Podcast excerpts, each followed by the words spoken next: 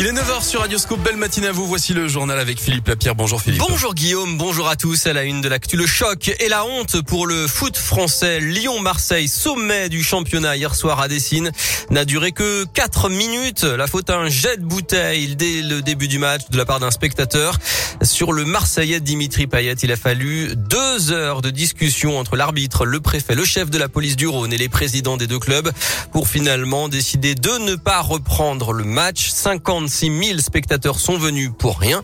Forcément, en tribune, c'était la déception, surtout que les places étaient particulièrement chères pour ce match, 62 euros au minimum, et que certains étaient venus de très loin pour encourager l'Olympique lyonnais. C'est le cas de Leïla qui avait fait le voyage depuis Rennes. Bah écoutez, moi je viens de Bretagne, j'ai quand même euh, pris des billets de train, des nuits d'hôtel aussi, posé ma journée de demain, parce que je voulais passer une super soirée. Et honnêtement, je suis dégoûtée parce que euh, pour un abruti, en fait, euh, tout est gâché. Et, euh, et je pense qu'on est beaucoup en fait dans le stade à être venus de quatre coins de la France et se retrouver en fait euh, sur le carreau. Donc euh, littéralement le dégoût. Je pense qu'il est temps de faire le ménage dans les stades, littéralement. Parce que là, sans sanction, en fait, on s'en sortira pas. Enfin, les décisions, elles arrivent trop tard. Ça fait deux heures qu'on attend dans le stade. Personne ne prend des décisions. Tout le monde se renvoie la balle. Enfin, on n'avance pas, en fait.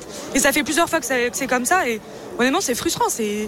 On est énervé, franchement, dégoûté, quoi. Le lanceur présumé de la bouteille a été placé en garde à vue.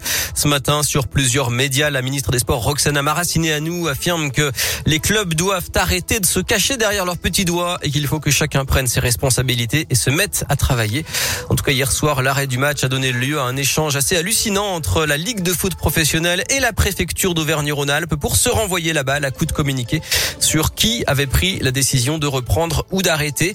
La commission de discipline de la Ligue de foot professionnelle doit se réunir en urgence dès ce lundi et l'OL risque de lourdes sanctions, retrait de points, défaite sur tapis vert ou encore match à huis clos. Dans l'actualité à Lyon, l'école Alix dans le deuxième arrondissement, désormais occupée pour héberger deux familles avec cinq enfants qui dorment à la rue. Un collectif de parents d'élèves et d'enseignants avait alerté dès le mois de septembre sur la situation de ces élèves, mais il n'y a pas de solution d'hébergement selon lui. Un drame à Grenoble en Isère hier soir vers 19h sur le parvis de la gare. Un ado de 15 ans a été agressé à l'arme blanche selon les pompiers. Il a dû être hospitalisé en urgence absolue. Début d'un procès important à Lyon aujourd'hui, celui de six personnes soupçonnées d'un braquage de fourgon en Suisse. Le butin avoisinait les 40 millions d'euros. Et puis le nombre de contaminations au Covid augmente encore plus 82% en une semaine. Plus de 8000 patients sont désormais hospitalisés en France. Dans le Rhône, le taux d'incidence a dépassé les 200 cas pour 100 000 habitants. Il atteint 190 en Isère, un département où le port du masque est redevenu obligatoire ce week-end à l'extérieur.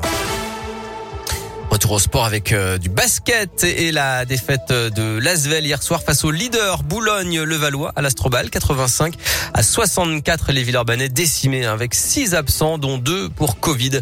Au classement l'Asvel tombe à la cinquième place et puis bravo et coup de chapeau aux 15 300 participants du marathon du Beaujolais ce week-end avec plus de 50% de coureurs déguisés.